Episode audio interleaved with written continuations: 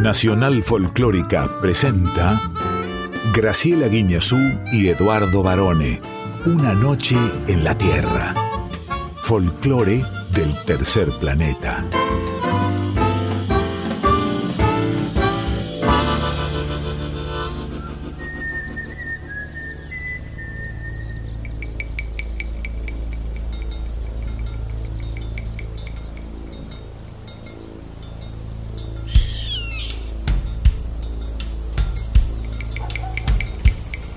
Ya es medianoche. Y el aire vibra con los sonidos de un planeta que respira música. Y así comienza nuestro viaje. Sol de los arenales. Regada en sangre de un bravo saihueque. Grito que está volviendo en su desbocado otro pehuenche. El cielo la honda noche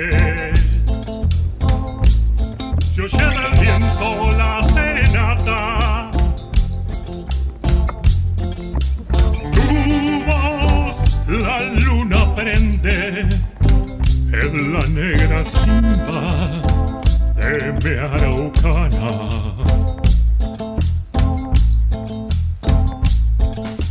Aguas que van, quieren volver.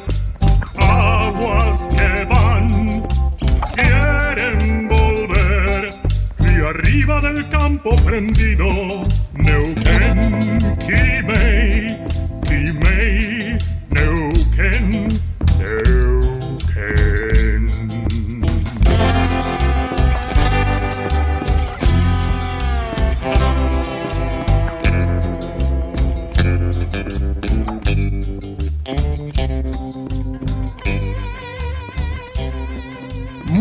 buena medianoche, muy buena madrugada y una muy buena vida para todas y para todos. Aquí estamos nuevamente muy felices de comenzar un nuevo viaje por todo el tercer planeta junto a la célebre profesora Graciela Inés Guiñazú. Muy buenas noches, profe. Muy buenas noches, Lick Eduardo José Barone. Célebre, ¿en qué sentido lo estás diciendo? Bueno, usted es muy famosa en su cuadra, me han dicho. Y en el Ah, barrio sí. también, ni Es hablar. verdad. En el barrio la conocen mucho. Dicen, ahí va la profe. Sí, eh, Hablo con mis vecinos, por supuesto, con Ceci, con Cecilia, eh, con Felipe, que es el carpintero, Felipe el carpintero siempre con tiene que haber- Boris, el de la pescadería. Mire usted, Boris se llama el de la pescadería. Sí, como nombre. un gato que tuve yo. Raro que y así seguimos nombrando a todos los Sí, vecinos. Escúcheme antes de empezar, ¿cómo, ¿cómo le ha caído el otoño? Ya llevamos una semana de otoño, ¿eh? ¿Le gusta a usted esto? A mí, hasta que sufrimos el calor, siempre fui fanática del verano. No sé si este 2023 lo fui tanto, pero el otoño me gusta. Me gusta ver las hojas caer. Hay una canción muy famosa de jazz que se llama Las hojas muertas. Mm. Muy linda, la cantaba Sinatra. Habría una de Sabina también muy linda sobre el otoño. Bueno, no me hable de Sabina, porque después vamos a hablar de Sabina. sí, más adelante. Saludamos entonces a nuestra muy estimada audiencia que dice presente a partir de este mismo momento. Sí, además les agradecemos todos los mensajes que siempre nos dejan y nos hacen llegar a través de nuestras redes sociales. En el Instagram Arroba una noche en la tierra FM 98.7. y en el Facebook. Una noche en la tierra. Muy bien, nos acompañan, hablando de Sinatra, qué gran voz, Quique Pessoa en la presentación artística. Ana Cecilia Pujals y su columna exclusiva con X de México. En Hay Sabor a Ti, nuestra columna gastronómica, nos va a visitar Gonzalo Gamero de Los Artesanos del Mar. Eso porque se viene Semana Santa y hay que hacer unos sí. platos deliciosos con pescados. Con pescado. A mí me gusta la empanada gallega. ¿Usted sabe hacer empanada gallega? Sí, era una tradición de la familia. Porque usted es gallega, tu, tu apellido Bueno, gallego. gallega no, es vasco-francés, Acá le decimos gallego a los españoles, a todos. Vasco francés es mi apellido. En arriba del telón recibimos Sí, al actor Ariel Pérez de María. ¿Qué tal, eh? Es un gran actor. Usted dice que lo conoce, después me va a contar por qué. televisivamente ha hecho dos papeles muy populares. En Yo soy la cantora Miriam García Y en poemas en la voz, el mismísimo Joaquín Sabina. Eh, con ¿cree- Bombín. Con bombín y con bombilla, porque ahora toma mate. Nos quedamos hasta las 2 de la madrugada aquí en Nacional Folclórica FM 98.7. Claro, y habida cuenta de que la música hace sonreír a este mundo, ya mismo comenzamos nuestro viaje volando a Corrientes y a Paraguay, que no es la esquina de Corrientes y Paraguay porque corren igual. No en la ciudad de Buenos Aires, sino literalmente nos vamos a la provincia de Corrientes y a nuestro país vecino de la mano de los saloncitos que llegan para ser Lucerito Alba. Momburu winingo ayu, ajendu gallo sapucae, allá que otamante querida, che corazón no aguanta.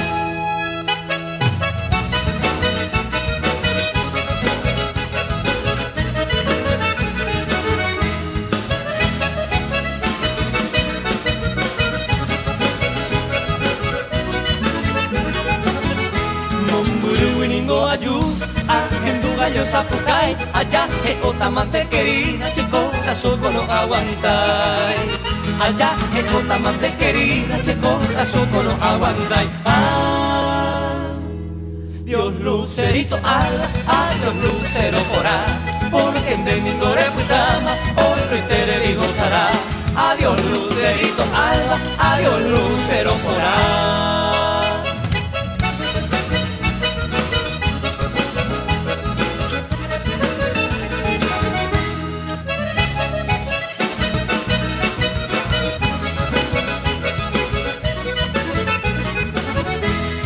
Escribir debe una carta, andendere contestai, rere cowigo tron diamante, che interesará. Rere cowigo tron diamante, che interesará. Ah, Dios lucerito alba, adiós lucero porá, porque de mi coreptama, otro te vi gozará. Adiós lucerito alba, adiós lucero porá.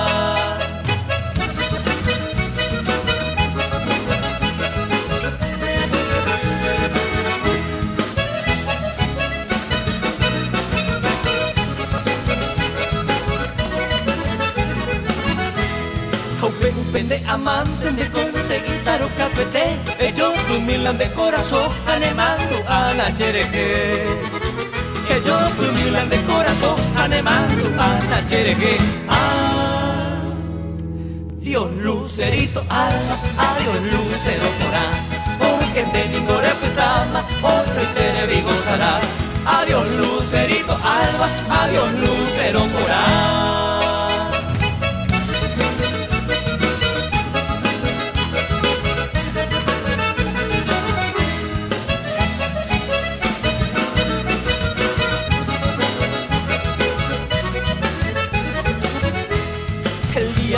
no, traigo triste las campanas, porque Cheningo ya ajama hasta la tumba de mi alma. Porque Cheningo ya ajama hasta la tumba de mi alma. Ah, Dios lucerito alba, adiós lucero porá, porque de ningo reputama, otro y te gozará. Adiós lucerito alba, adiós lucero porá.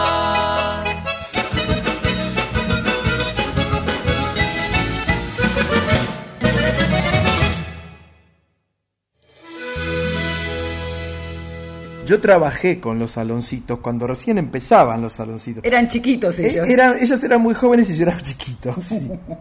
Pero digo, unos chicos, eh, ¿qué está tomando, profesora? Agua. Agua, muy bien, qué, qué- qué mujer tan saludable, ¿eh? Sí, porque acá en el estudio hace calor. Sí, sí, hace calor. Les decía, yo conocí y trabajé con los saloncitos que, que es un grupo, una pandilla, una pandilla litoraleña adorable, le diría. ¿eh? Te preguntaba si era cuando eran chiquitos porque ellos comenzaron cuando tenían entre 10 y 12 años. Son los hermanos Marcelo y Marco Rosselli que se conocieron con Ariel Baez jugando al fútbol en el Club Atlético Huracán de Corrientes y después incorporaron a Luis Mouling, que se separó de, de los saloncitos en el 2011. Sí, yo los conocí, cuando yo los conocí, trabajé con ellos, Luisito estaba todavía. Porque iban todos al mismo colegio, al Salesiano de Corrientes. Y lo que escuchábamos es una polca paraguaya que a vos te gustan tanto. Sí, me encanta. Siempre hablas de ellas muy bien, de Eladio Martínez y Lito Vallardo, incluida en el álbum de Los Saloncitos Origen de 2004. Uh -huh. eh, Eladio Qué nombre Eladio. Me acuerdo que el vecino, yo era chiquito de verdad, ¿eh? yo vivía en Floresta y teníamos, vivíamos en una casa en PH, abajo estábamos nosotros y arriba una familia. El jefe de familia era Don Eladio, que era dueño de un colectivo de la línea 25, me acuerdo. Don Eladio. De la que va de la boca hasta. Sí, de voto, hasta de voto. Hasta de voto. Eladia, bueno, por Eladia Blasquez es un referente de la música argentina ¿Por qué eligieron el nombre Los Saloncitos? ¿Lo sabés, varones? Mm, no lo recuerdo, creo que lo sabía, pero si usted me lo refresca, le agradeceré. En honor al gran maestro de chamamé, el profesor de música de los chicos, Raúl Alonso. Ah, mire usted, ese dato no lo tenía, ¿eh? Eh, pero sí tengo un dato y es que el año pasado ellos festejaron los 30 años de su consagración en Cosquín, con una presentación en la última luna de este Cosquín. Son muy queridos, muy alegres, han grabado con muchísimos artistas, inclusive protagonizaron un espectáculo simplemente chamamé que lo produjo otro correntino, Nito Artaza, con Ramona Galarza, los Dimaguaré y Mario Bofil. Fíjate vos todo lo que hacen los artistas en todo sentido cuando aman compas y se apasionan en el escenario. Sí, hablando de apasionamientos, a mí me apasionan mucho los mariscos y los pescados. Y como ahora viene una gran sección gastronómica que se intitula Hay sabor a ti, creo que usted ha invitado a alguien muy especial, ¿verdad? Pensando en que se vienen las Pascuas, Semana Santa y más allá de la fe que uno practique o profese con mayor o menor intensidad, es como una costumbre en las familias argentinas cocinar determinados platos en la Semana Santa. Entonces. Sí, son fiestas de guardar, se dice en, en, en la jerga católica. Fiestas de guardar. Hay que hacer ayuno no, también. yo guardo, yo guardo lo que quedó de la fiesta, me lo guardo y me lo como el otro día. ¿entiendes? Invitamos y compartimos la mesa de esta madrugada con Gonzalo Gamero de Artesanos del Mar. A ver qué dice Gonzalo. Hola Graciela, hola Eduardo, buenas noches, ¿cómo andan? Bueno, eh, yo soy Gonzalo Gamero, les cuento, soy uno de los integrantes de, Artesanos del Mar, que es un, es un proyecto que arrancó ahora hace un poquito más de 20 años. Nos dedicamos a la comercialización de todo lo que son pescados y mariscos, siempre enfocándonos en la calidad del producto y en tratar de, brindarle el mejor producto al, cliente para, que consuma en su casa. Así que bueno, eh, yo les quería contar un poquito sobre nuestra historia. Como les decía, fue hace más de, de 20 años. Eh, hay una, una anécdota que es cómo nació el nombre de, de Artesanos del Mar. Básicamente fue allá por el 2001 cuando el, uno de los fundadores, digamos, es una empresa familiar, somos eh, cuatro integrantes, eh, mi padre que fue el fundador, allá por el 2001 fue a Puerto Madryn y veía que mucha gente en, en las orillas de, de, del mar iba a pescar de una forma muy artesanal, con mangueras de bici, compresores de infladores, eh, bajaban entre 3 y 4 metros a pescar los bivalvos, habían eh, los mejillones, vieiras, y bueno, eh, le parecía muy llamativo como esta gente pescaba de manera muy artesanal en el mar. Y, le, quedó dando vueltas en la cabeza a esta gente, estos artesanos, y bueno, nació el nombre de Artesanos del Mar, eh, que bueno, a partir del 2000 1 al 2009 fue un acto más de, de, beneficencia, donde comprábamos a esta gente ciertas conservas y se regalaban en, en, Buenos Aires, de donde somos nosotros.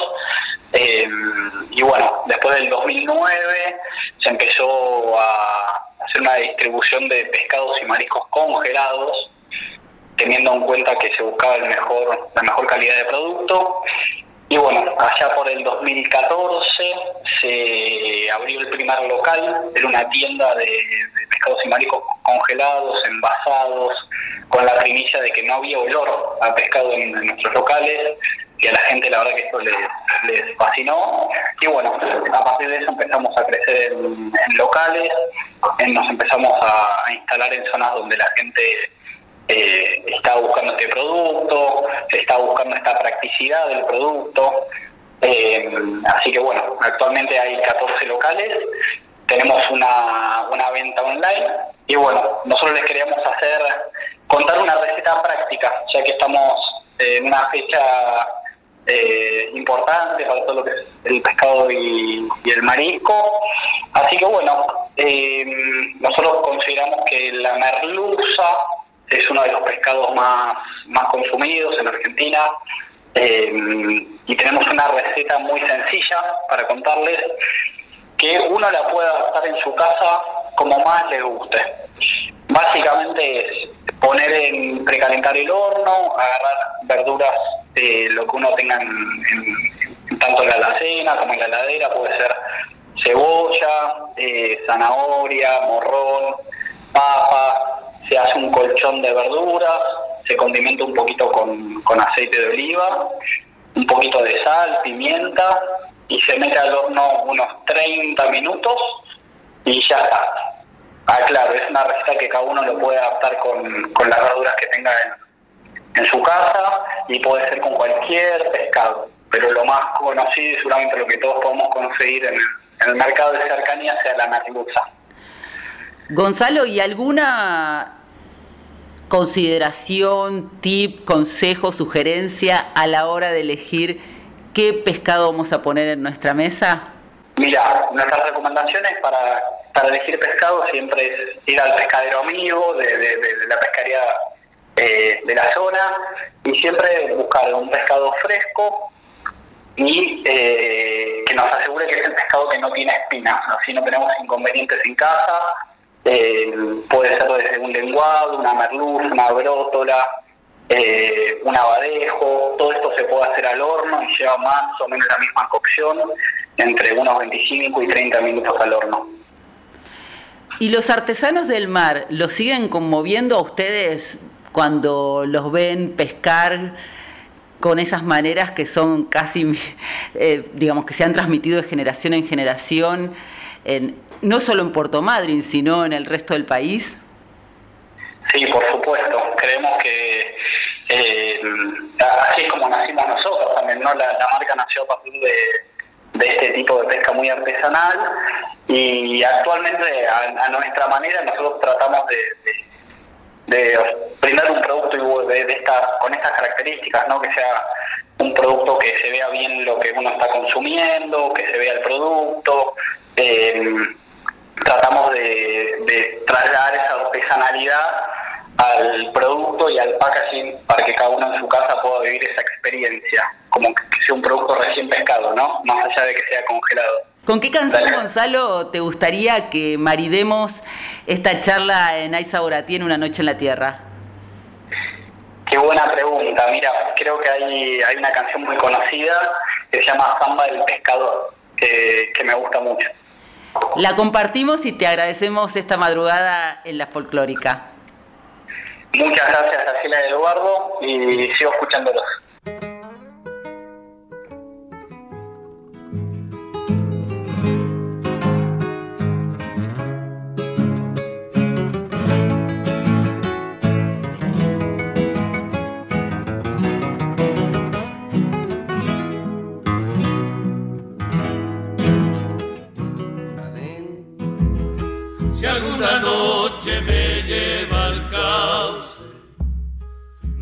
Sauce, no llore, no, porque llorando no se atacuan.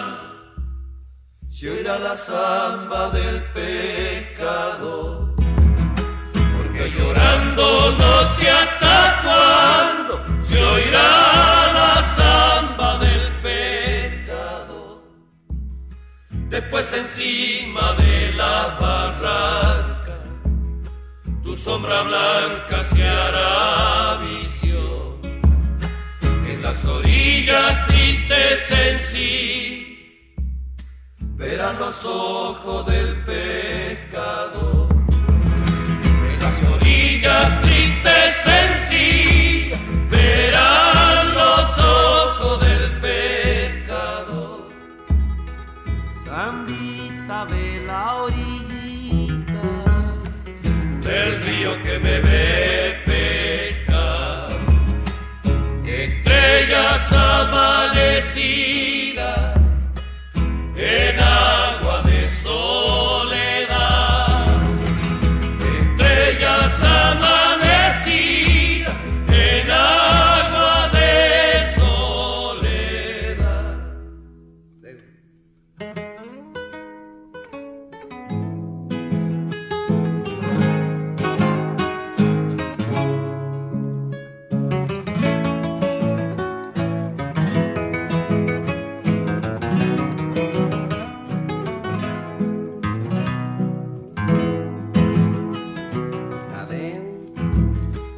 Llegó esta samba con la creciente, cuando las verdes aguas de Dios venían bajando como cantar la triste copla del pescador.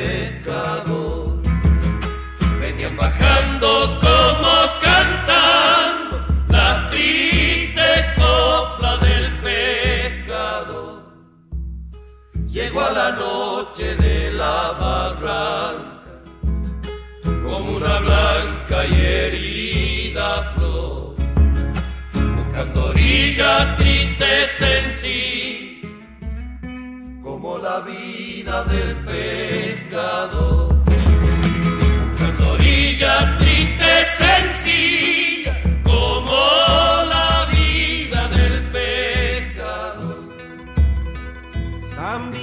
Zambita de la orillita del río que me ve pescar.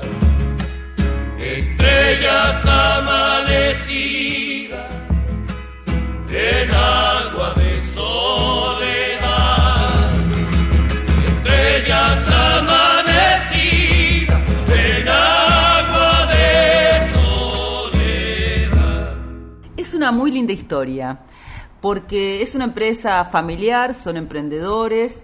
Como contaba Gonzalo, fue Lucio su papá, que era abogado en ese momento, que paseando por las playas de Puerto Madryn conoció el trabajo de los pescadores al que él llamó artesanos del mar. ¿Sabe por qué era abogado el papá? Porque pescaba bogas, abogado. La cuestión es que lo que quiero compartir con vos y con nuestra audiencia, Eduardo, Sí, diga. Es que mm, yo los conocí a los artesanos del mar, Ajá. porque están no solamente en Puerto Madryn, sino en distintas eh, puertos, eh, ciudades puertos, pueblos puertos de la provincia de Chubut.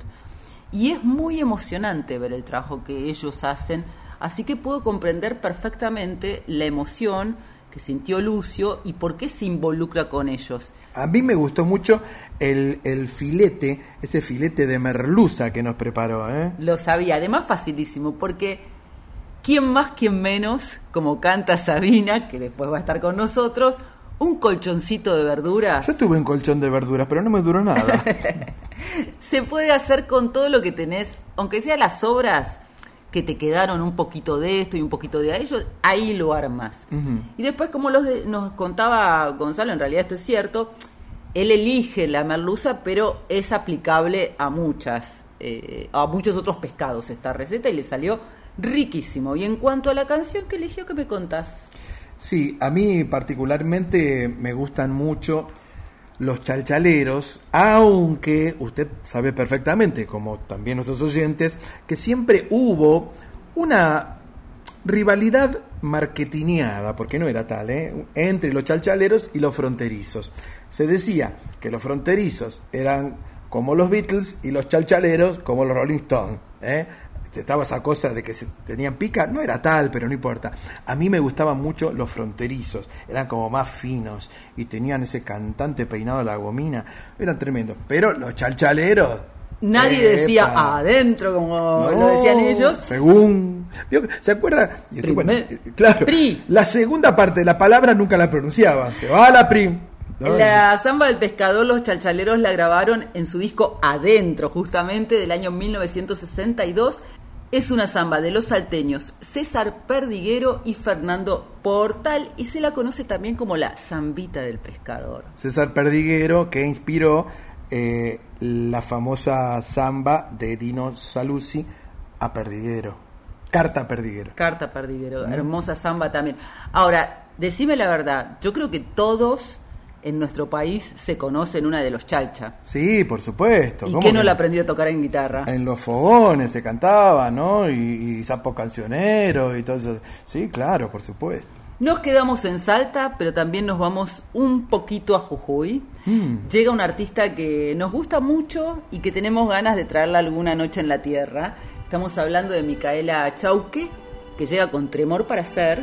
Florcita de Cardón.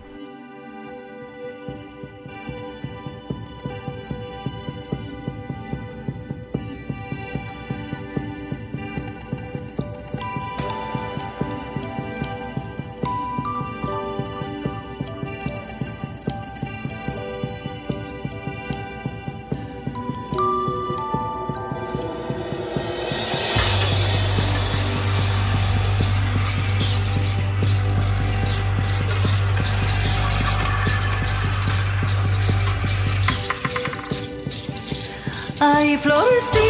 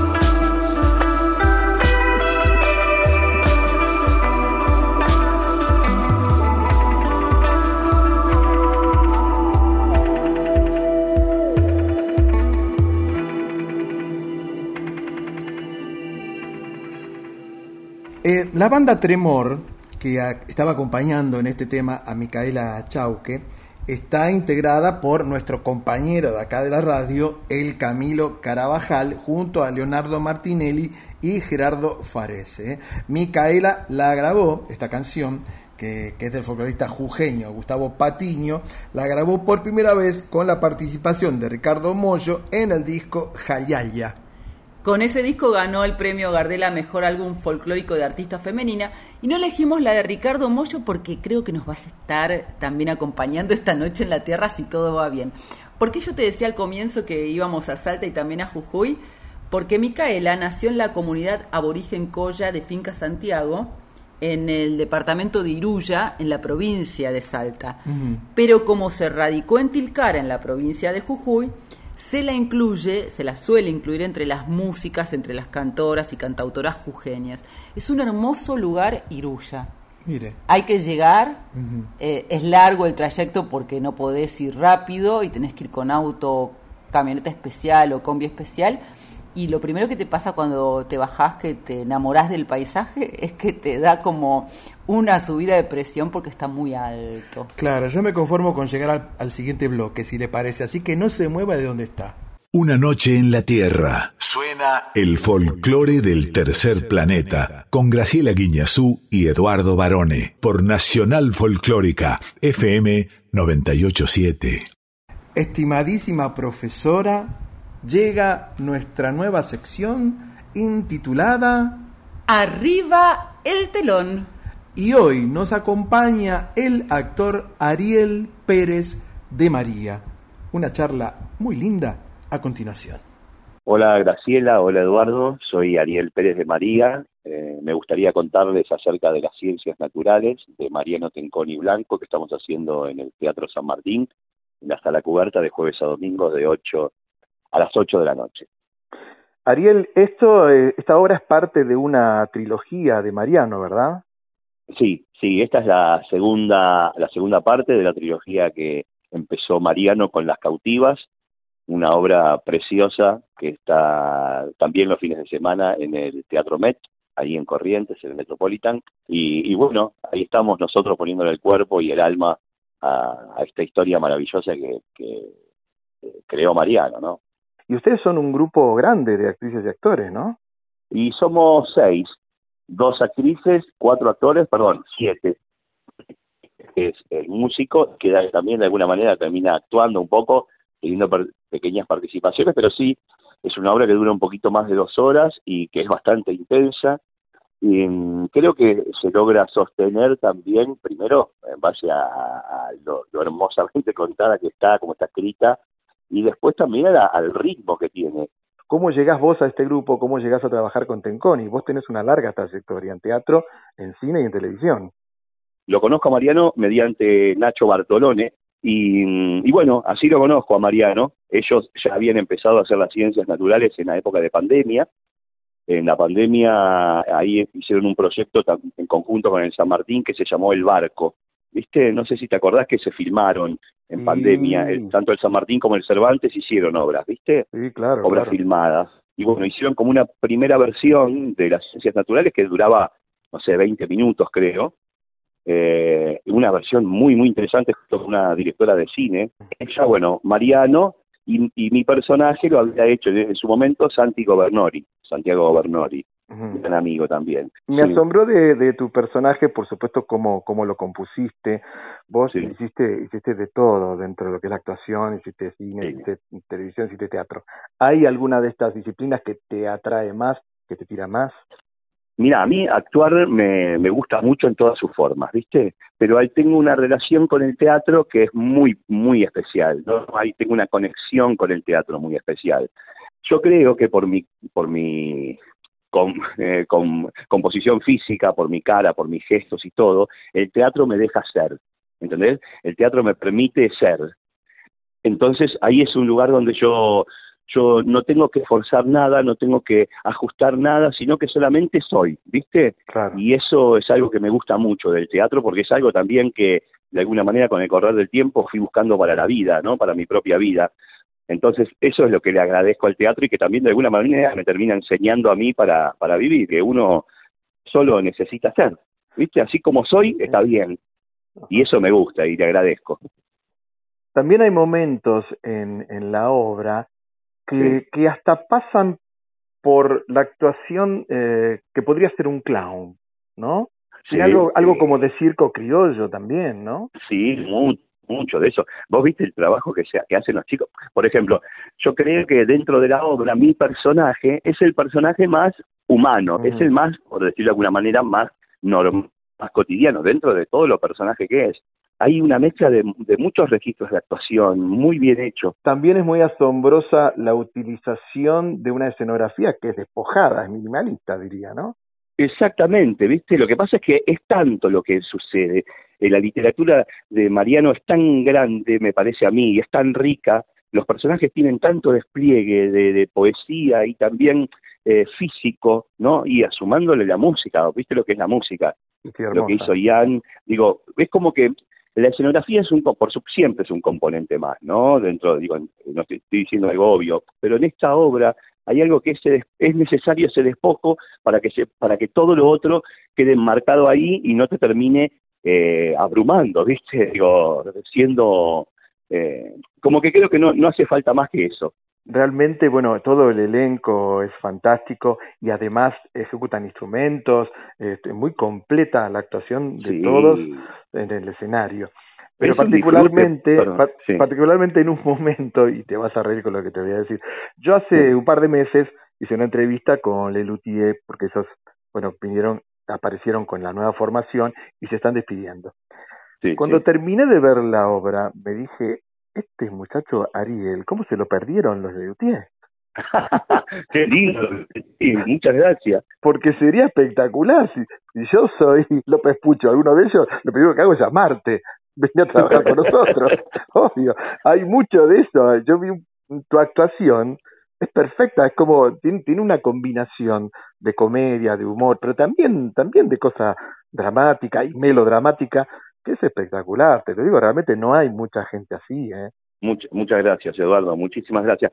Para mí es un desafío eh, eh, espectacular. En este momento de mi carrera, tengo 47 años, desde los 22 años que empecé a estudiar, a dedicarme al teatro, apenas desde mi primer clase de teatro sentí que quería dedicarme a esto toda la vida y, y año a año y paso a paso voy eh, logrando eh, cumplir sueños. Cuando empiezo teatro en el 98, uno de mis sueños era en la, casa, Cas- en la sala Casa Cubierta, ¿viste? Ah, Y el año pasado lo logré haciendo las manos sucias de Balak. Eh, estuve ahí eh, y este año, y lo disfruté muchísimo, y este año fue como que se me redobló la apuesta y fue la posi- y es la posibilidad de, de estar eh, protagonizando una obra maravillosa y, y, y qué sé yo, yo lo le- trabajé mucho, eh, le, doy- le di, le dediqué mucho tiempo a la obra, le dedico mucho tiempo a mi trabajo, le dedico mi vida prácticamente, en el sentido de que es, por suerte puedo vivir trabajando como, como actor, ¿viste? Y, y eso me da la posibilidad de dedicarle todo el tiempo. ¿Cómo compusiste a Blanco, el español que acompaña a la alemana Weiss? Mira, lo compuse, a mí me pasa algo con las obras que generalmente es cuando las, las leo, hay personajes que ya me vienen, ¿viste? Ya más o menos por la forma de hablar, por esto y por lo otro, ya lo voy entendiendo, ¿no? O lo voy viendo. Entonces lo que empiezo a hacer es, después en los ensayos, junto con mis compañeros, ¿no? Viendo cada uno el trabajo de lo que hace, voy este, encontrando cuál es el color del personaje. Y a partir de ese color del personaje, de esa forma, de esa energía del personaje, yo voy poniendo, prestándole primero mi voz. ¿Viste? Creo que lo que lo que más laburo al principio es la voz. ¿Cuál es la forma de hablar? El tono. No, No, solo la forma a, de hablar. a mí me asombró mucho porque cuando yo estaba saliendo de la sala, dos, eh, dos señores, dos hombres que estaban adelante mío, yo los escuché, estaban hablando de la obra, Sí. recién salidos de la sala, y, y uno dice al otro, y qué bueno es el actor español. Hablaban de vos, y no había ningún español. o sea, no, tal cual. si tal lograste cual. eso, ya está, misión cumplida. No, eso es espectacular. Para mí es muy importante, el, porque de verdad yo, eh, por supuesto, no primero lo compongo desde lo español, ¿no? Desde su forma de hablar, digo, Mm. eso ya a mí me ubica como actor en otro lugar, porque eh, me ubica físicamente además en otro lugar. Pero vos incluso utilizás un idioma español antiguo, castizo. Sí, sí, sí, claro. Y me llama mucha atención. Yo estoy actuando ahí y estoy pensando que me es tan importante eh, poder mantener bien el español, ¿entendés? Esto que di- dijiste recién, que, que venga alguien y piense que yo soy español, de verdad para mí es como, ay, qué bueno, todo el laburo que le estoy, ¿entendés? Que le estoy dando, que, le- que me está llevando. Bueno, eh, y ahora sí, para terminar, con Graciela siempre le pedimos a nuestro entrevistado que elija una canción para compartir con la audiencia, con nosotros, alguna canción que a vos en lo particular te llega emocionalmente desde algún lugar. Dale, mira, me gustaría compartir con, con ustedes, con vos, con Graciela y con la audiencia, eh, la canción Sueñero, y una versión de Fandermo- de Fandermole, sí, que Sí, sí, de Jorge Van der Mole. Dale, muchas gracias por contactarme. Eh, los esperamos, como te dije, de jueves a domingo, ahí en la Casa Cubierta, y eh, que creo que la van a disfrutar. Y bueno, y también invitarlos que a partir del lunes que viene voy a estar en el Picadero haciendo Los Perros de Nelson Valente. Abrazo enorme, Eduardo, muchas gracias.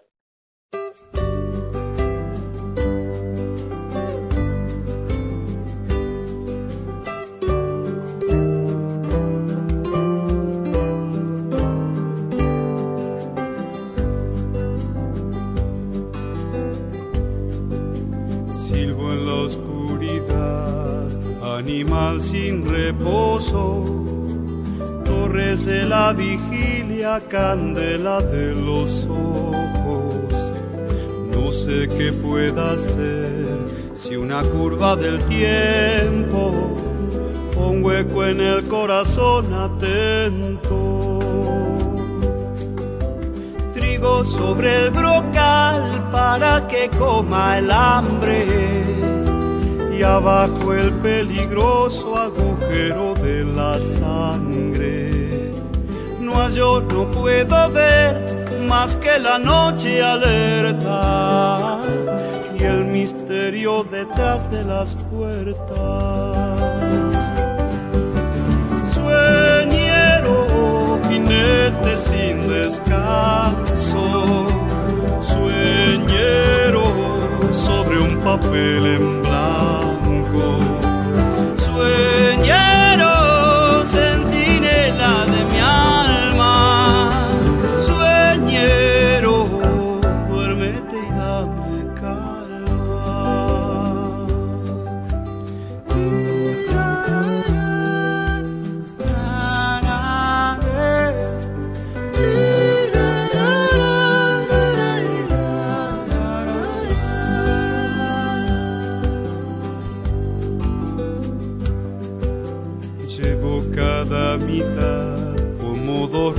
gemelos.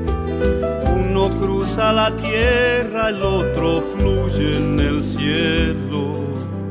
El de la oscuridad no conoce el olvido, desvelado en seguir lo perdido. Hay este toro azul, fatigado y sediento, correr tras la nada como la luz y el viento. Ardo sin preguntar, igual que lo hace el fuego. Tal vez halle cantando el sosiego. Sueñero, enigma de un penitente. Sueñero,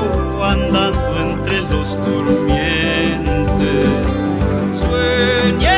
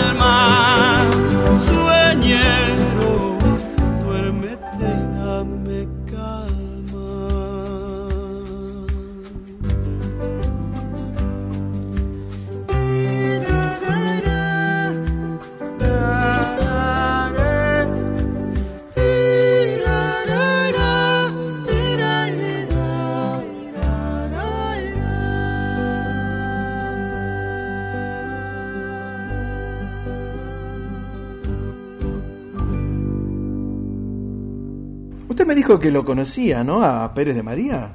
Pero ¿cómo no lo voy a conocer, varones? ¿Vos viste Argentina, tierra de amor y venganza? Sí, por supuesto, trabajaba una amiga mía ahí, Virginia Nochenti. Pero vos veías el papel de Virginia nada más. No. Porque él era Ali, que era un inmigrante turco custodio de Torcuato, interpretado por Benjamín Vicuña. Ahí hacía un papel de malo, malísimo, a su vez tierno, porque su hijo empezaba a, querer contarle que era gay, entonces, por un lado, el hombre rudo que golpeaba y que mataba, tenía que contener al hijo y, le da- y en realidad no lo podía comprender y no lo contenía muy bien. Pero terminó siendo un malo querible. Y después estuvo en la 1518, que era también una telenovela de Canal Sí, 13. la de la Villa de Emergencia, claro. Exactamente, la, la, de- la 1 le decían. La de Suar. Sí. La bueno, él no la protagonizaba. Producida, producida Sí, por Suar, señor. claro. Y él era el pastor David, que no era un pastor en realidad. Eh, ¿Qué hacía ahí? Y no, también era un malo. El pastor David, me acuerdo que había un personaje de Titanes en el ring, que era el pastor David. Ya vamos a hablar de Titanes en el ring más adelante. La cuestión es que Ariel Pérez de María es uno de los protagonistas de las ciencias naturales, como nos contaba, que está en la sala Casa Cuberta en el Teatro San Martín de jueves a domingos. Sí, una gran obra. Y a mí me sorprendió porque todo el elenco, que son creo que ocho, ocho actores y actrices, además son músicos. Entonces tocan y se intercambian instrumentos y actúan. Es realmente muy divertida porque es una comedia eh, que habla sobre la relación de Europa con la Argentina en la época de Rosas. Y él hace de un español. Él hace de un decías. español que acompaña a un científico alemán, que sería como una especie de parodia de mm, el, el que hizo la, la- la teoría de las especies, de Charles Darwin. ¿eh? Y es espectacular el trabajo que hace Ariel Pérez de María, a tal punto que, como yo le comentaba a él, la gente salía pensando que, que el actor, que él, era español.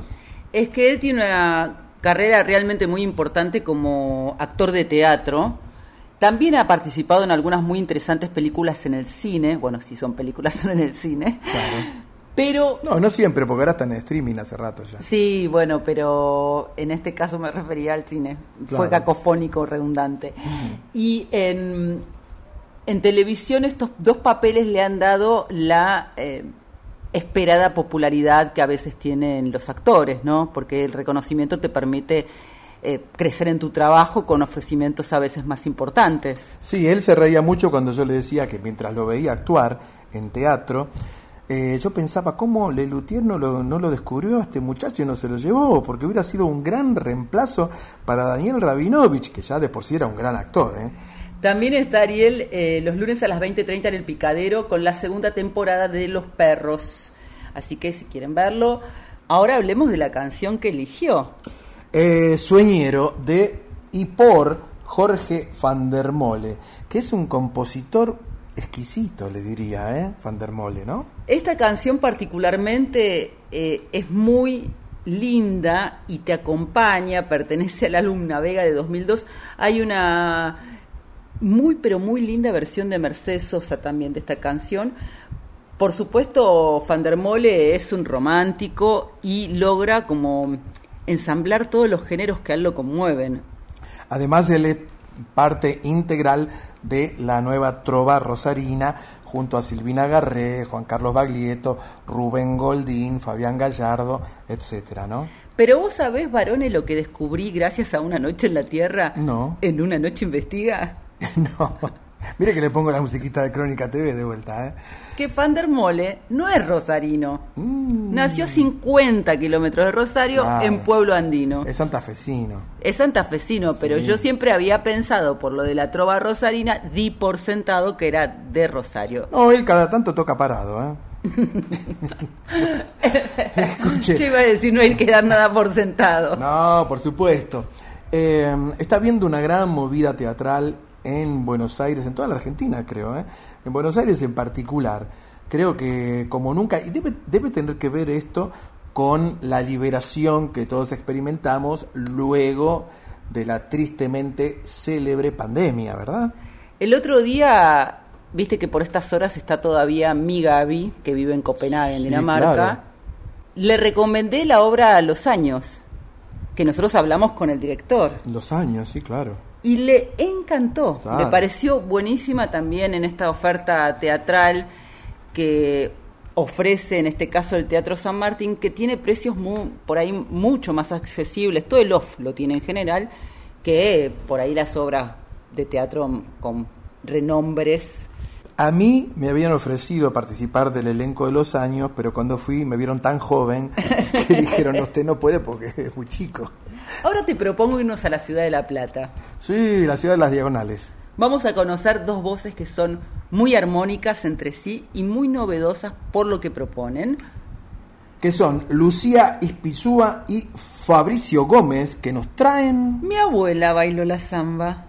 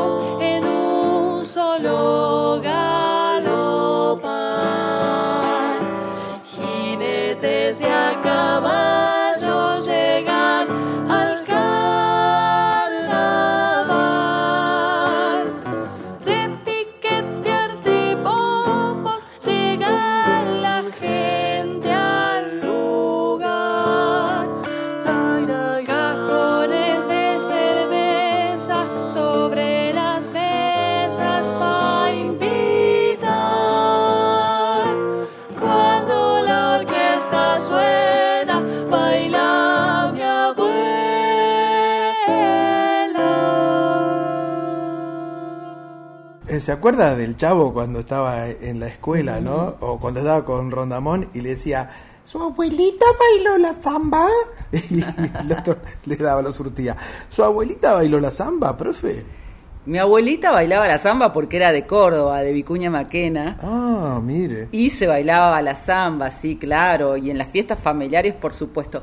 Esta es una samba de Carlos y Peteco Carabajal, padre e hijo se unieron para componer esta tan bonita canción que también forma parte del repertorio popular argentino y Lucía y Fabricio hacen una combinación de voces que resulta interesante. Y además hace poquito que la subieron, ¿no?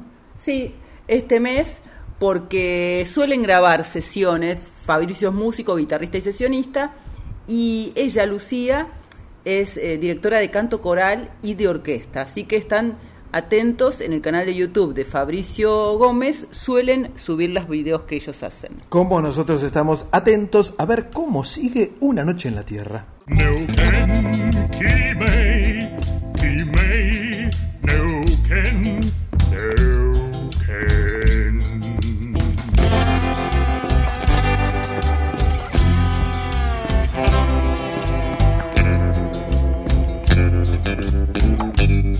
Una noche en la Tierra, folclore del tercer planeta, con Graciela Guineazú y Eduardo Barone. Profesora, si yo le digo el santo, Blue Demon, el bulldog o el cavernario, ¿sabe de qué estoy hablando? Barone, la verdad es que no tengo la menor idea. No tiene la menor idea. Estoy hablando de la lucha libre mexicana, porque estos son nombres de algunos de los más legendarios luchadores de catch mexicano. Pero ¿sabe quién lo va a contar mejor? ¿Quién lo va a contar mejor? Anita Cecilia Pujals, que aquí llega para su... Con X de México. Hola, hola mis desvelados amigos de Una Noche en la Tierra, ¿cómo están? Y bueno, ustedes saben que hay un dicho que dice, no hay peor lucha que la que no se hace. Pero bueno, en México no hay mejor lucha que la lucha libre, la lucha libre mexicana.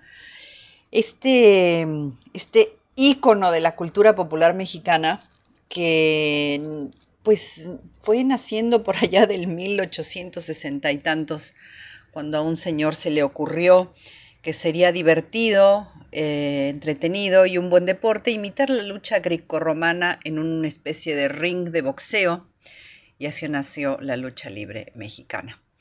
Pero no fue sino hasta los años 50 que verdaderamente se popularizó a nivel masivo, en que empezó a tomar incluso una forma eh, más como la conocemos ahora. Eh, esta lucha libre, que es profesional, eh, se caracteriza pues no solamente por la técnica acrobática y el folclore propio de este país, que además incorporó a partir más o menos de los años 50 estas, estas máscaras tan coloridas y que distingue a cada uno de los, de los luchadores, que ya son personajes pues míticos, muchos de ellos, ¿no? De la cultura popular mexicana, como el Santo, el Blood Demon, el famoso Huracán Ramírez, el Solitario, el Mil Máscara, el Tinieblas, el Super Muñeco, el Cavernario Galindo, Atlantis, Blue Panther, en fin, Octagon, en fin, hay millones de nombres. Pero mm, gracias a esta caracterización, que también le da una especie de toque dramático a este, a este deporte barra espectáculo que se sigue practicando en la Ciudad de México y que es una es un espacio de catarsis, de, de, gusto para, la gente ir a ver la lucha libre. Em, y, bueno, es, parte de, lo mexicano. Uno asocia tal vez lo mexicano al chile, a la música, al mariachi, pero también a la lucha libre. Hay que decir que, la lucha libre se ha, se ha, sofisticado en el sentido de que, de que ya no solamente se hace como, como antes se hacía en lugares incluso hasta clandestinos o en clubes de boxeo medio clandestinos, sino que ya actualmente eh, se puede uno ir o se mete uno a la Arena México o a la Arena Coliseo y ve que hay lucha libre cada lunes, cada miércoles está todo lleno. Incluso los turistas pagan por excursiones y tours que los llevan a ver esta lucha libre. Eh, esta, esta popularización de la lucha libre por ahí en los años 60 dio pie a que incluso se hicieran películas con algunos de estos héroes barra antihéroes populares como el Santo contra, Blue Demon. Basta con que busquen ustedes por ahí todas las películas de luchadores, el Santo contra las momias de Guanajuato, el Santo y Blue Demon contra las mujeres vampiro, todos estos eh, eh, títulos tan bizarros y además ustedes ven las películas son absolutamente bizarras, por eso los surrealistas se volvieron locos cuando fueron a México. Eh, y esto es parte, ¿no? Todas estas expresiones de la, de la cultura popular son, son realmente, para mucha gente pueden llegar a ser bizarras. Se sigue manteniendo, por ejemplo, a través del tiempo, cosa que es muy divertido. Que los, eh, em, los luchadores se dividen en rudos y en técnicos. Los técnicos vendrían haciendo, siendo algo así como los buenos y los rudos los malos. ¿Por qué? Porque los técnicos respetan las reglas, las técnicas clásicas de la lucha libre, mientras que los rudos se rebelan contra todo eso y se vale todo con ellos. Bueno, muchas veces eh, los luchadores tienen peleas o luchas en el que se juegan, en las que se juegan la máscara o la cabellera. Cuando se dice cabellera es que el luchador no lleva máscara, porque pueden no llevar máscara. Los, la mayoría son enmascarados, pero otros no. Entonces se juegan la máscara contra la cabellera, ¿no? Entonces si pierdes, pues ni modo, te sacan la máscara, entonces se revela tu identidad. Y si pierde el de la cabellera, bueno, pues le cortan el pelo, ¿no? Lo dejan pelado. Así que bueno, es muy divertido, es eh, parte de la cultura popular mexicana tan, tan importante es que en 2018 la lucha libre mexicana fue nombrada Patrimonio Cultural Intangible de la Ciudad de México. Mm, miren nada más. Bueno, y como a mí me gusta mucho ponerle música a las cosas, hay una canción muy, muy, muy simpática de las Sonoras Santaneras. La Sonora Santanera que es parte también del folclore musical de la Ciudad de México. No se entiende a la Ciudad de México y a los mexicanos sin la Sonora Santanera. Y este tema maravilloso que se llama justamente El Santo, el Cavernario, Blue Demon y el Bulldog se la van a bailar toda. Nos escuchamos la próxima semana. Saludos.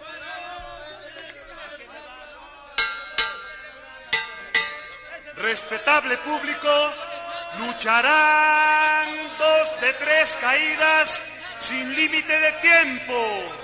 En esta esquina, el santo y cavernario.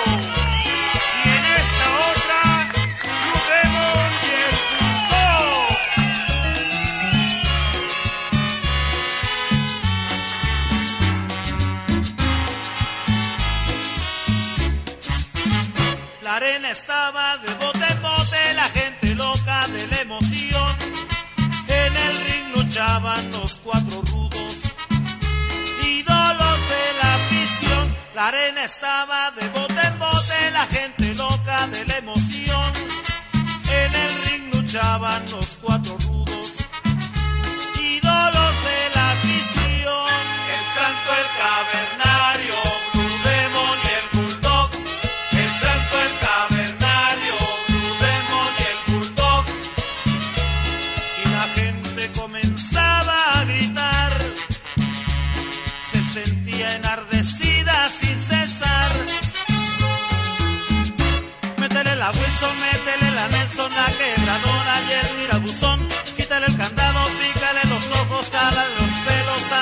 Métele la Wilson, métele la Nelson, la quebradora y el tirabuzón.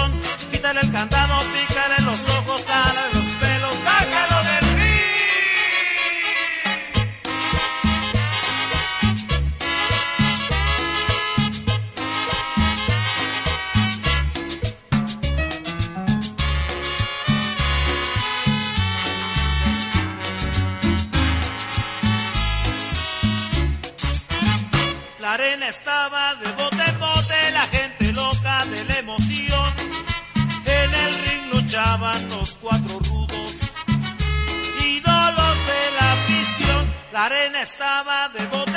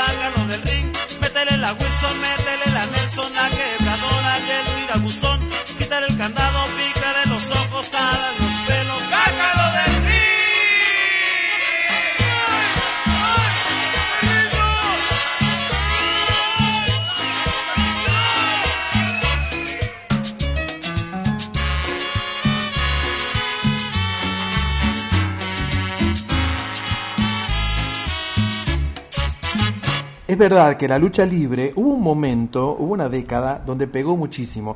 Ya en los años 50, y aquí es donde entran los famosos titanes en el ring, el gran Martín Karadagian, armenio de origen, había fundado esa troupe de luchadores, ¿no? ¿Se acuerda que estaba el Ancho Peuchele, estaba la momia, estaba un El Caballero Rojo. el Caballero Rojo, el hombre de la barra de hielo, un montón, ¿no? Y- Y, Ahora- lo mismo sucedía en México. Teniendo en cuenta los años que manejó Anita, empezó en el 1800, en 1950 el apogeo, y lo de Karadagian llegó en el 62. Hubo ahí un... Perdón. Me está enmendando la plana. Yo le hice una entrevista a Martín Caradagian en su casa. ¿Eh? Ahí la maté, ya está a punto. Y, Siga, pero, siga ¿Qué usted, tiene que ver con lo que yo estaba preguntando? Que él me dijo cuándo él empezó ¿Cuándo? con la lucha libre. En los años 50 empezó él. Él cuando arranca Titanes en el Ring ya era un luchador de catch. Ah, sí, él sí, pero yo te estoy hablando del programa, de la Ah, concepción bueno, del programa bueno, con los enmascarados y todo eso. Sí. Él no, justamente su oficio, su profesión era la lucha libre. Sí. Yo los amaba, miraba, los miraba en la televisión y hasta los fui a ver en el teatro, creo que en el Luna Park. En el estuvieron. Luna Park estuvieron ya. un- Pero yo sí era ya chiquita. estuvieron- sí, era chiquita. Eh, un par de veces estuvieron porque hubo un famoso Luna Park donde la pelea central, escuche bien esto, ¿eh? Estaban los titanes en el ring, luchaban todos contra todos, de a dos, de a cuatro, do- dos parejas con otra, una pareja con otra pareja. Pero la lucha de la noche, la lucha de fondo, era Martín Caradagian contra Piluso, el capitán Piluso. Mire lo que le estoy diciendo, ¿eh? Eso yo no me acuerdo, me acuerdo de... Mira, me trasladaste a ese momento en los 70, supongo yo, que estaba en el Luna Park con toda la familia y entraba la momia y nos gustaba la momia a nosotros. La momia, luchador sordomudo.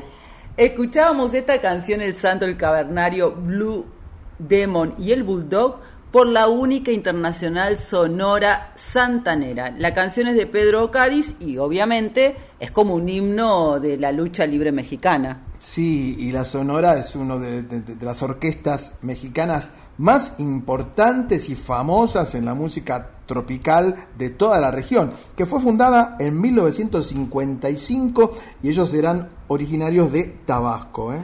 Qué increíble las historias que nos trae Anita, porque además siempre se pueden conectar no solamente con la música, sino con la cultura viva mexicana en este caso, y que está emparentada con la nuestra.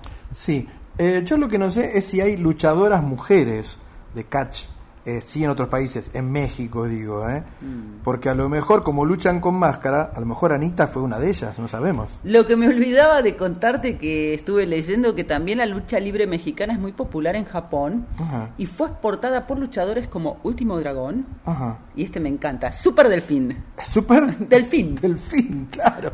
Así que en Japón, mire En usted. Japón. ¿eh? Y es una fusión entre la lucha libre mexicana con el puroresu llamado también lucharesu. Ah, ¿cómo sabe usted, eh? Eh, sí. Yo Te tengo una máscara, yo tengo una máscara de luchador que me la regaló Anita cuando yo cumplí eh, 50 años. Hice una fiesta, yo vivía en Los Cardales, una localidad cercana a Campana, y fue el mejor regalo que recibí en años, el regalo más original. Y le puse la luciérnaga, porque la máscara, un día se la voy a traer para que la vea, ¿eh? es espectacular. Y yo grabé un blues en mi casa con esa máscara, que lo tengo por ahí, también se lo voy a hacer ver. Ah, bueno, qué interesante Sí, sí, sí, historia. sí. Entonces, la luciérnaga. No, la luciérnaga. La luciérnaga, La claro. luciérnaga, varone. Nos vamos contigo y tu máscara y tu blues para España, si te parece bien. Pero puede ser mañana. Puede ser mañana, eso dice Silvia Pérez Cruz. Cuando yo muera, amado mío, no cantes para mí canciones tristes.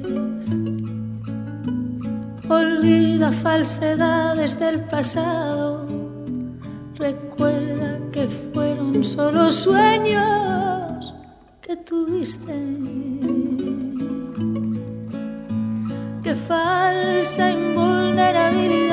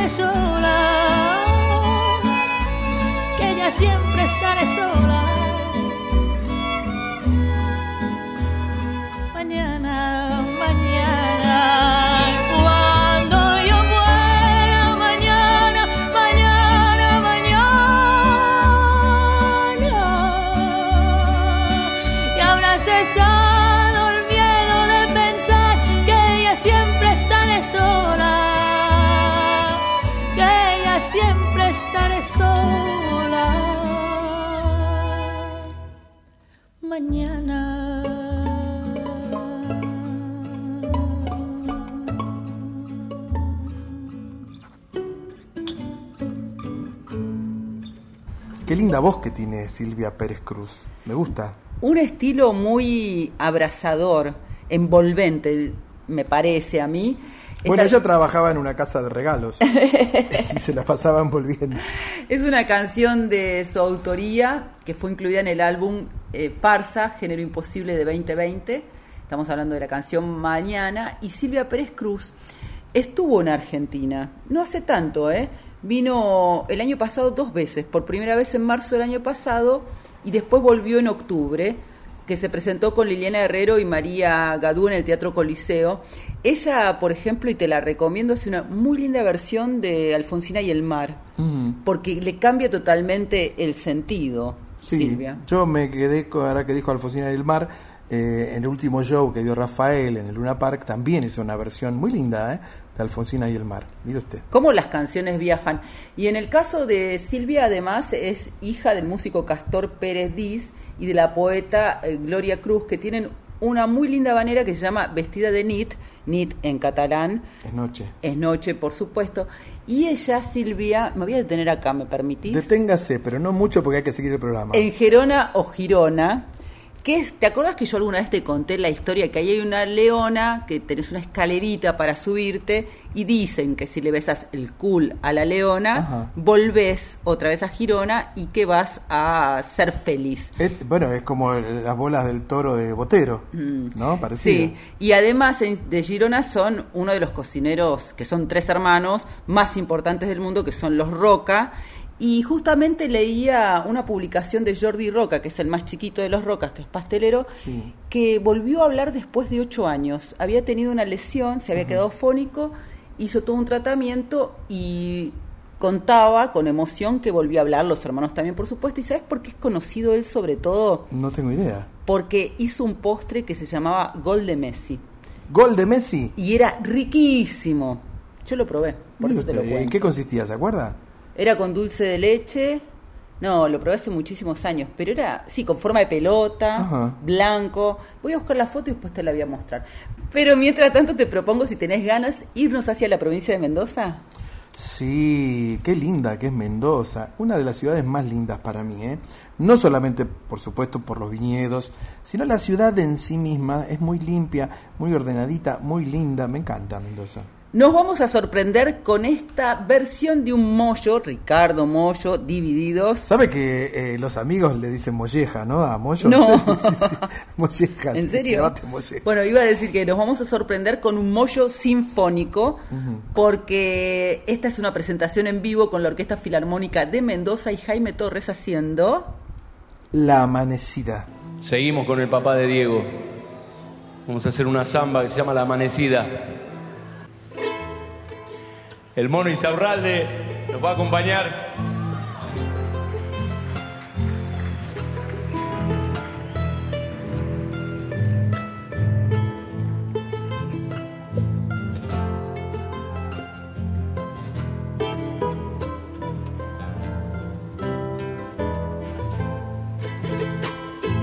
monte de soledad, nos vamos bebiendo el día, que un andar por las tierras salobres de lágrimas perdidas.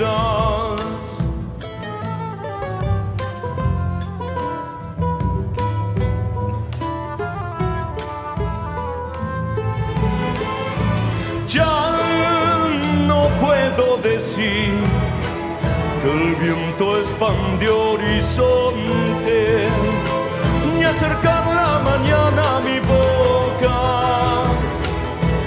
Labios carne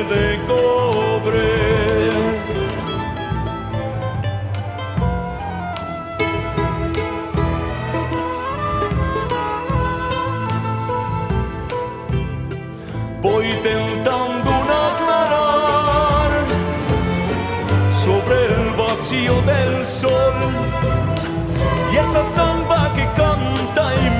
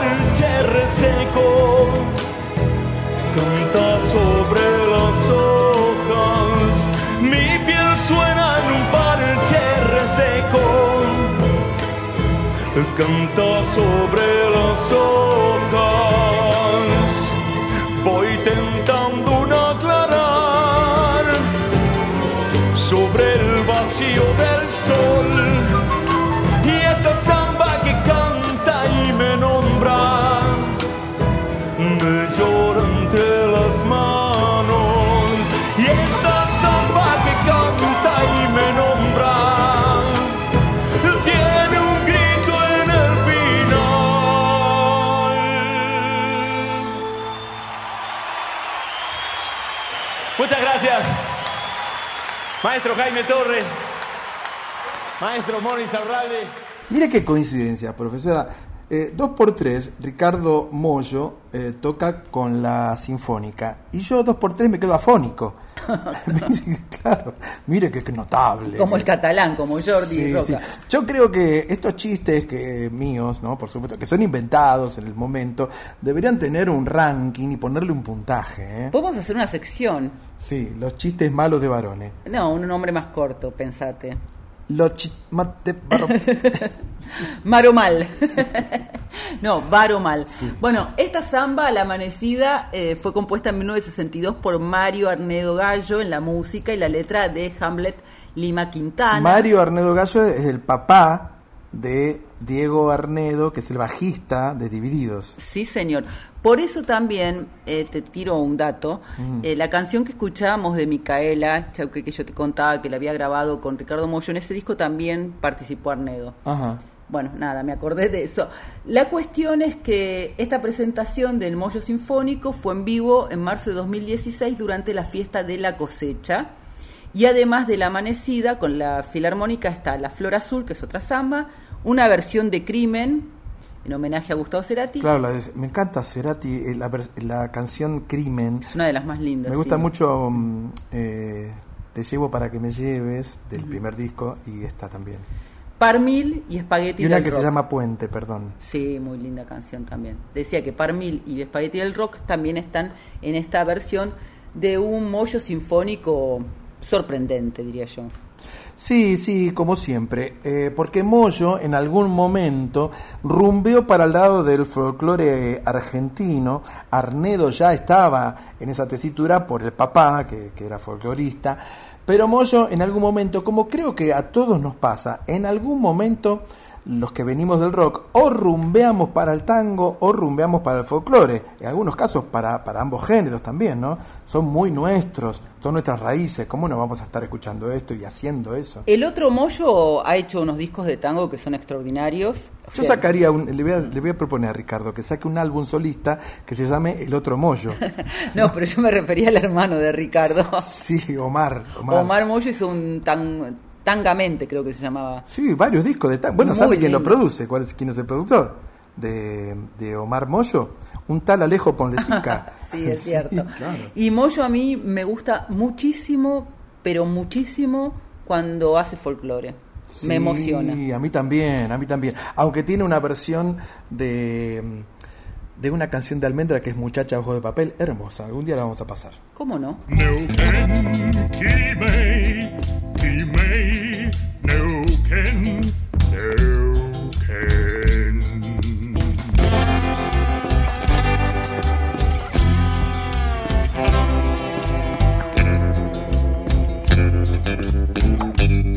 Una noche en la Tierra, folclore del tercer planeta, con Graciela Guineazú y Eduardo Barone.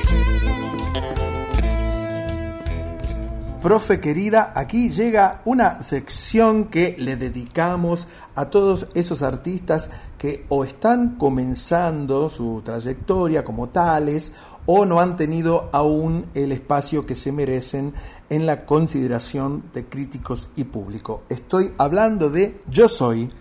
Hoy nos visita Miriam García, muy interesante artista, es cantora, música, docente, hace de todo realmente y es un placer tenerla como nuestra invitada hoy. Hola, gente de Radio Folclórica Nacional, de Una Noche en la Tierra. Soy Miriam García, cantora, música y docente de canto con caja, y vengo a invitarlos a ver una obra teatral, Luna Cacana, de Patricia Casalvieri, que trata un tema silenciado por nuestra historia. Luego de 130 años de resistencia a la ocupación de su territorio por los conquistadores, los quilmes fueron desterrados y trasladados a pie en el siglo XVII desde los valles calchaquíes del antiguo Tucumán hasta lo que es hoy la provincia de Buenos Aires, donde se crea la reducción de la exaltación de la Santa Cruz de los Quilmes, actual partido de Quilmes.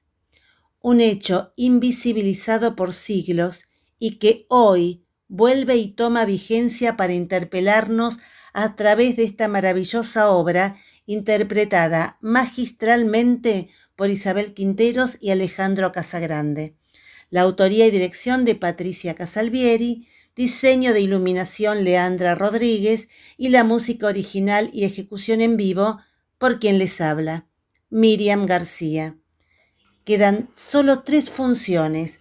Les esperamos los domingos 19 y 26 de marzo y el domingo 2 de abril a las 17 horas en el Tinglado, Mario Bravo 948, Ciudad Autónoma de Buenos Aires. Las entradas se sacan por la alternativa teatral o en la boletería del teatro. Nos vemos allí. Un gran abrazo para todos.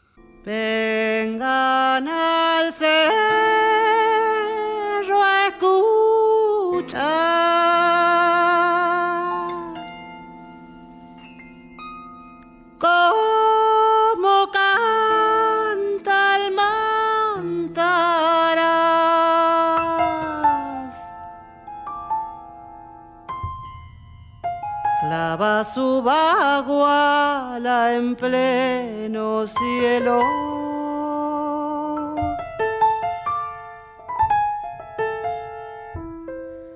Con un alarido de orfandad.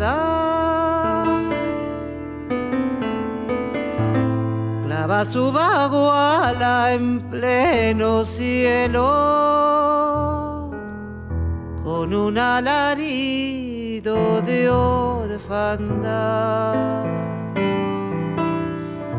¿Quién sale al campo a llorar?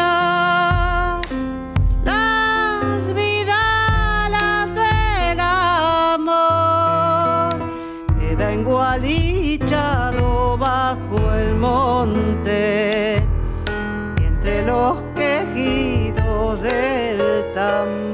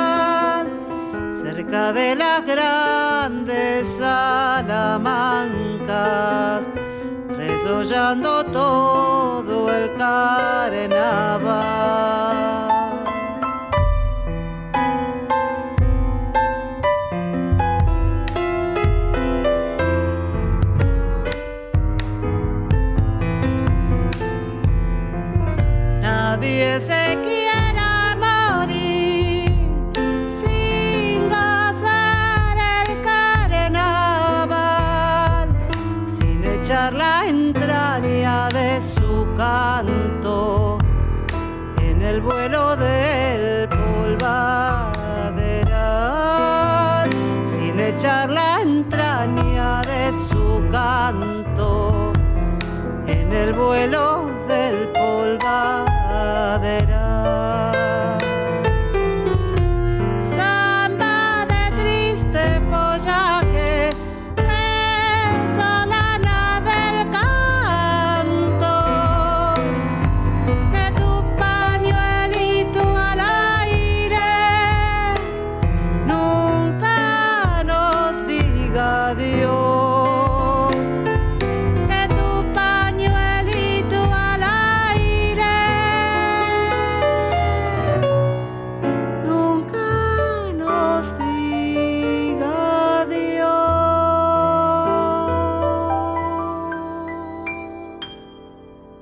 El poder de la vidala trasciende de sus palabras doloridas, de su ritmo angustioso, de la caja que la nimba con su clima de presagio y de las voces rugosas que la cantan.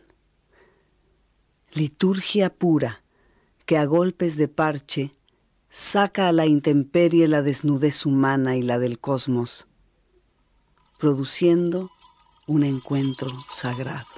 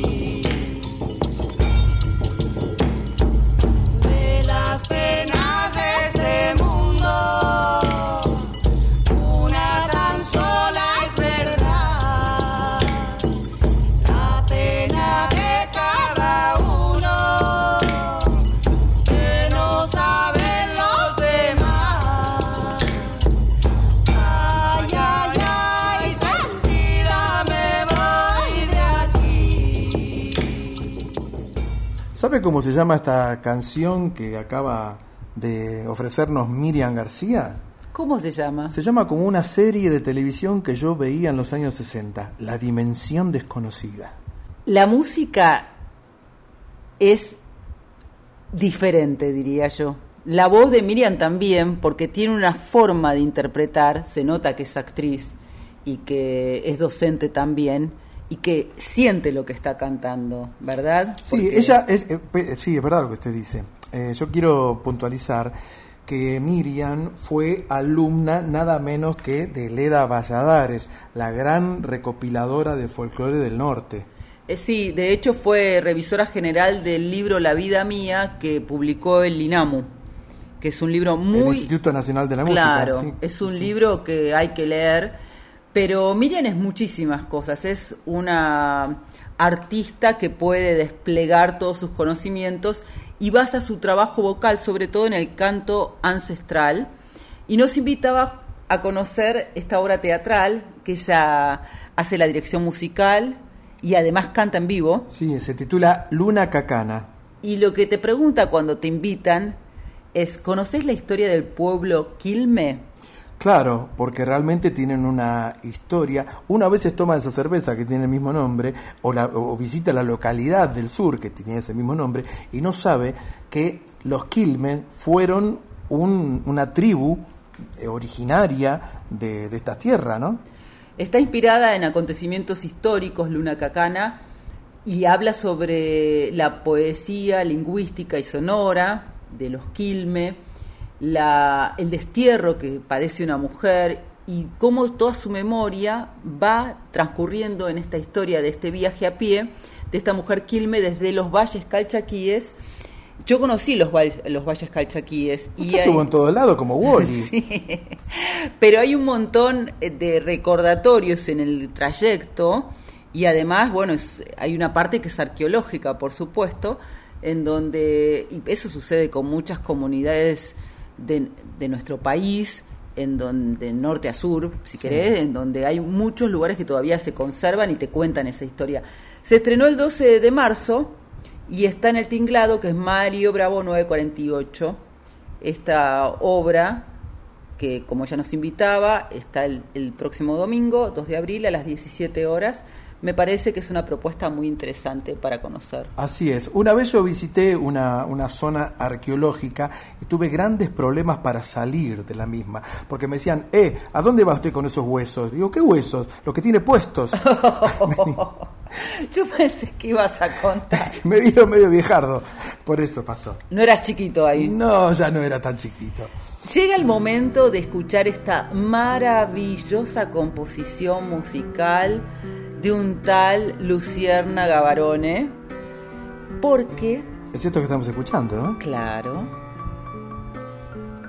hicimos un silencio para que lo aprecien, porque es el momento de poemas en la voz y nos hemos tomado una licencia artística. Un atrevimiento.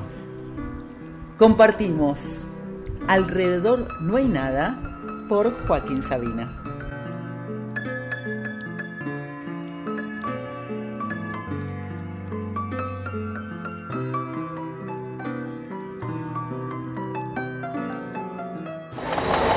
El las pestañas, las pupilas, el peroné, la tibia, las narices, la frente, los tobillos, las axilas, el menisco, la aorta, las varices, la garganta, los párpados, las cejas, las plantas de los pies, la comisura, los cabellos, el coxis, las orejas, los nervios, la matriz, la dentadura, las encías, las nalgas, los tendones, la rabadilla, el vientre, las costillas, los húmeros, el pubis, los talones, la clavícula, el cráneo, la papada, el clítoris, el alma, las cosquillas. Esa es mi patria. Alrededor no hay nada.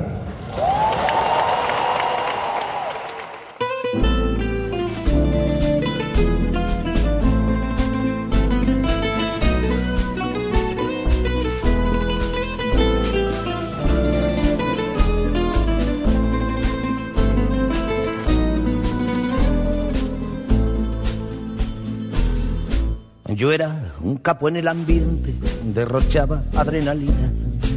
Me presentaba en corrientes, tenía palco en el Colón, manejaba un convertible, no escatimaba propinas. Las quimeras imposibles de otros eran mi rutina. No había nacido la mía que me dijera que no, pero pucha un 29 de aquel febrero bisiesto me vi pernoctando un jueves en un banco de estación, sin más ajuar que lo puesto, ni credit card ni cobija. Las ratas que huían del barco, del retrato de mis hijas, me afanaron hasta el marco, creyendo que era art deco. Grazie Don Calogero, addio Don Tomasino, mamma mia partiamo all'America.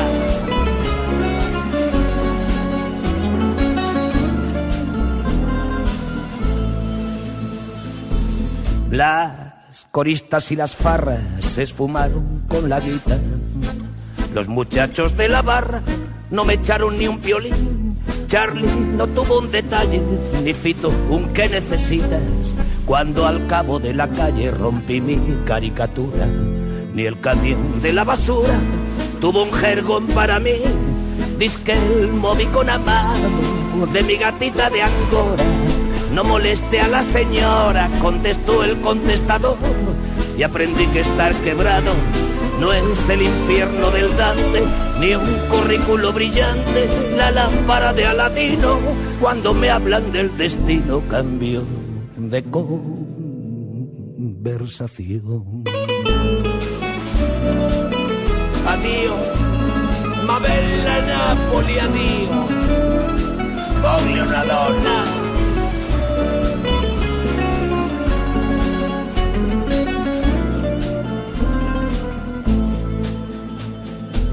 Espejismos rosicleres ya no me fruncen el ceño, ni me cobran alquileres las mujeres que olvidé.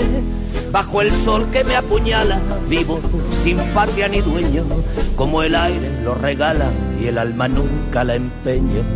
Con las sobras de mi sueño me sobra para comer, de que voy a lamentarme, bulle la sangre en mis venas, cada día al despertarme me gusta resucitar.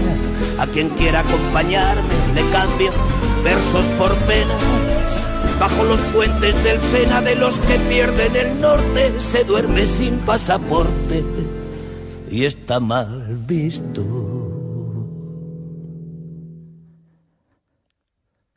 Llorar.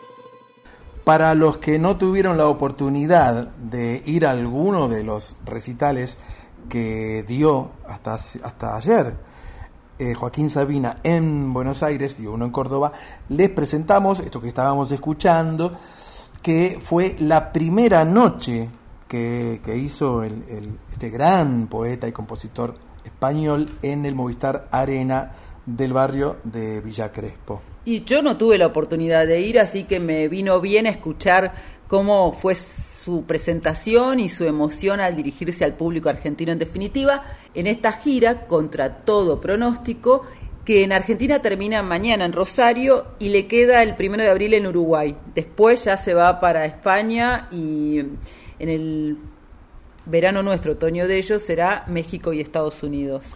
Hubo comentarios encontrados alrededor de, esta gira que hizo Joaquín.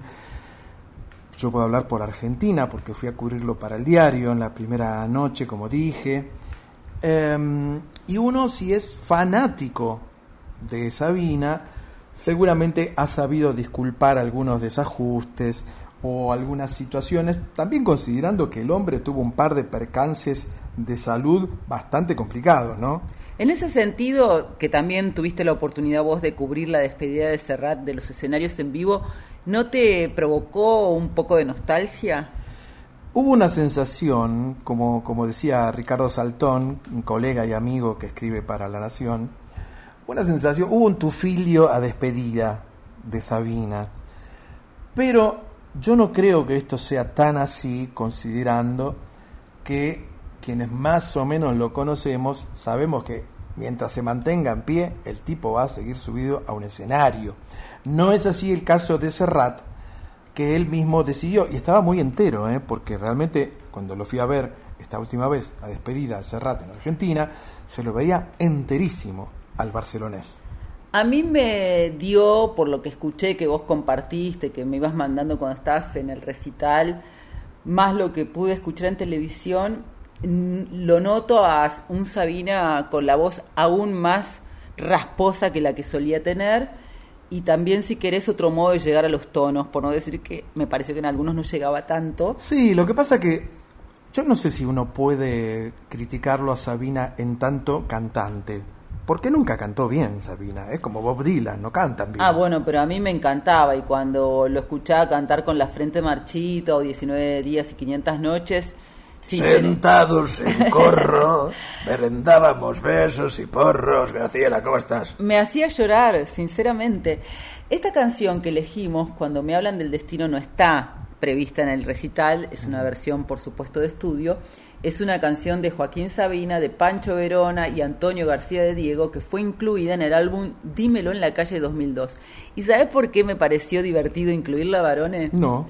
Porque la tapa de ese disco es Sabina como un boxeador golpeado. Mm. Y siempre un boxeador, cuando a un golpeado, hace todo lo posible para recuperarse. Se le va la vida en eso. Es en verdad, y yo recuerdo que esa tapa era en verdad una copia de una tapa exactamente igual de un disco bastante anterior de Rubén Blades con Willy Colón, donde ambos dos salían de boxeadores con el ojo en compota. Volviendo a lo de Titanes en el Ring, hubo un... ¿Decís vos? ¿Un qué? un, un choreo, bueno, uno, son homenajes, qué, qué sé yo. Eh, y tan, bueno, lo que sí quería decirles que en estos recitales que dio en el Movistar Arena, en Córdoba y mañana en Rosario, eh, hizo por supuesto algunos de sus hits, como precisamente con la frente marchita y uno que a mí especialmente me gusta, que es Lágrimas de mármol. Ay, sí, como... em, eh, la Ese frase, que dice, superviviente, sí, maldita sea, nunca me cansaré de celebrarlo, Graciela. sí. Muy bien, varones. Vos decís que él no se despide, Sabina, del escenario en vivo, pero nosotros sí nos tenemos que despedir y hasta abril.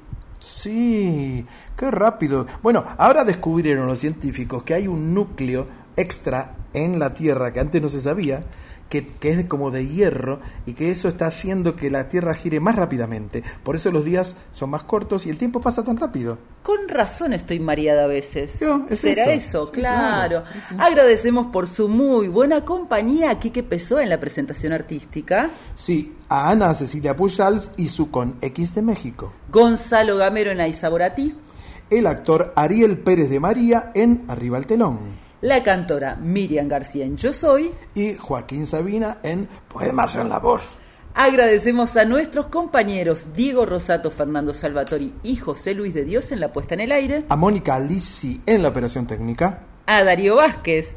Claro, por el podcast que está siempre disponible, no solamente en la web de Nacional Folclórica, sino también en Spotify.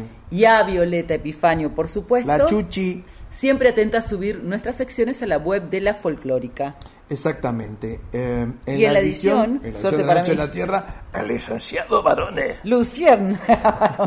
Ciérnaga. Muchas gracias por acompañarnos. Vamos a seguir toda la semana en nuestras redes sociales. En Instagram, arroba Una Noche en la Tierra, FM 98.7. Y en el Facebook. Una Noche en la Tierra. Antes de despedirnos, no queremos dejar de mencionar que el próximo domingo es 2 de abril. 41 años ya de la Guerra de Malvinas. Es el Día del Veterano, la veterana y de los caídos en la Guerra de Malvinas y se los recuerda con respeto, con emoción. Por supuesto también se acompaña a sus familias. Yo le invito a escuchar un poquitito de esta chacarera hermosa de Sebastián Monk, que es la chacarera de Malvinas. Escuche.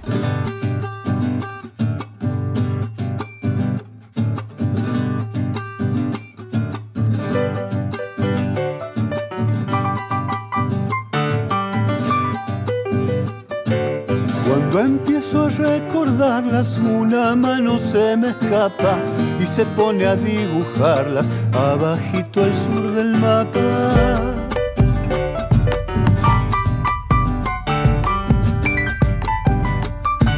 Ya les digo yo, señores, yo las pinto pa'l que quiera. Van nomás estos dos colores, los mismos que mi bandera.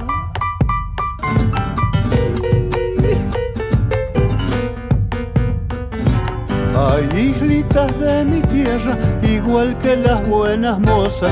El misterio ese que encierra es lo que las vuelve hermosas. Allá pues mi chacarera, soledad y gran Malvina. Ya vendrá el día en que Dios quiera que sean bien argentinas.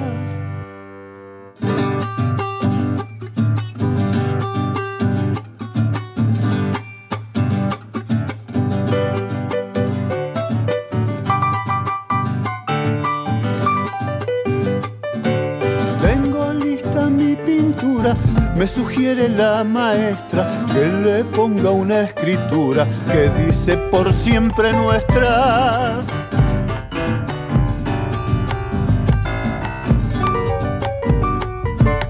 Llevo el cuadro pa' casita y lo cuelgo en el ropero. Ay, hermanas, hermanitas, más las miro, más las quiero.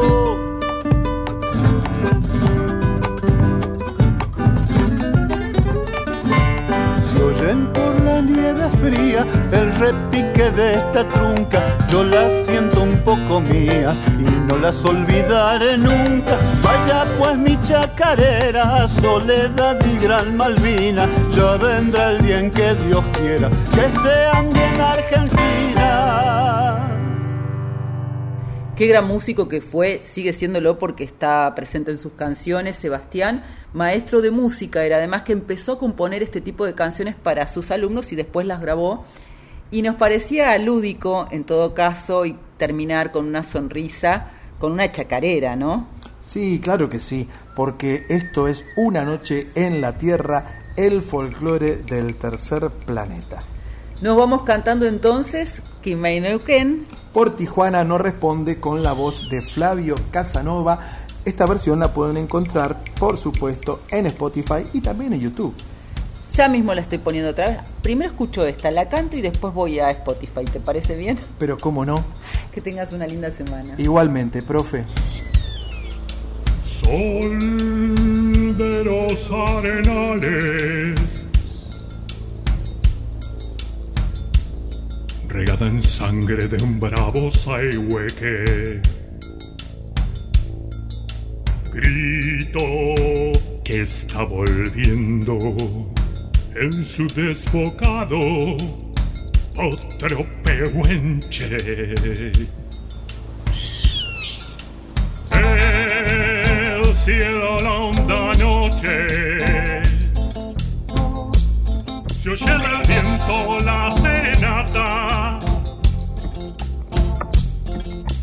Tu voz la luna prende en la negra simba de mi araucana.